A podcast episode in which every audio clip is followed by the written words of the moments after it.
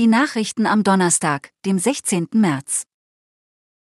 Der SC Freiburg empfängt an diesem Donnerstag Juventus Turin im Achtelfinalrückspiel der Europa League. Das Hinspiel in Turin verloren die Freiburger mit 0 zu 1. Auf der Pressekonferenz gab sich Trainer Christian Streich gelassen. Der SC Freiburg sei klarer Außenseiter, so Streich. Ein Weiterkommen gegen die Spitzenmannschaft aus Italien wäre eine Überraschung. Stürmer Michael Gregoritsch setzt auch Hoffnungen auf die Fans. Die Stimmung im eigenen Stadion könnte ein Vorteil sein, so der Freiburger Profi. Das Spiel wird heute Abend um 18.45 Uhr angepfiffen. Übertragen wird die Partie nur im Bezahlfernsehen.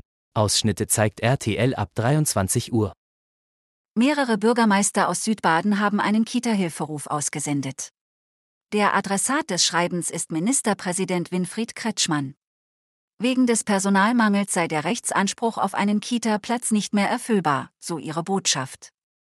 Zu den 19 Unterzeichnern zählen die Oberbürgermeister aus Freiburg, Emmendingen, La und Lörrach. Die Verfasser verweisen auf eine Bertelsmann-Studie, wonach in Baden-Württemberg mehr als 16.000 Kita-Fachkräfte fehlen. Ein Sprecher des Ministerpräsidenten sagte, man werde den Kita-Hilferuf ernst nehmen und darauf reagieren. Die B31 in Freiburg wird dieses Jahr von Staus weitestgehend verschont bleiben. Das hat die Stadtverwaltung in ihrem Baustellenplan verkündet. Im vergangenen Jahr war die B31 nur sieben Wochen ohne Baustelle. Damit lag Freiburg in der bundesweiten Staustatistik weit vorne.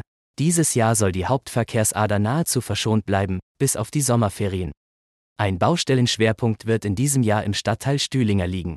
Dort wird der Energieversorger Badenova sein Fernwärmenetz ausbauen. Ein Geothermiewerk soll Freiburg und die Region mit Wärme versorgen. Der Energieversorger Badenova will sich bis Herbst für einen Standort entscheiden. In der engeren Auswahl befinden sich folgende sieben Gemeinden: Breisach, Hartheim, Bad Krotzingen, Merdingen, Ehrenkirchen, Schaltstadt und Munzingen. Gesucht wird nach einem Ort mit 100 Grad heißem Thermalwasser in einer Tiefe von etwa 3000 Metern. Die Kosten für das Geothermiewerk schätzt die Badenova auf 67 Millionen Euro. Wenn es fertiggestellt ist, könnte es 40.000 Menschen in der Region mit regenerativer Wärme versorgen. Am sogenannten Ruhrpott-Stammtisch in Freiburg werden Männer gesucht. Gegründet wurde der Stammtisch von der Exil-Ruhrpottlerin Martina Martin im Juni 2020, weil sie sich während der Corona-Zeit einsam gefühlt habe. Ihr fehlte ihre Familie, ihre Freunde und die direkte Art der Menschen aus ihrer Heimatstadt Bottrop. Mittlerweile ist Freiburg für die 58 Jahre alte Frau aber zu einer zweiten Heimat geworden. Der Ruhrpott-Stammtisch ist auf der Suche nach neuen Mitgliedern aus dem Pott. Da im Moment überwiegend Frauen zu den Treffen kommen, werden vor allem Männer gesucht.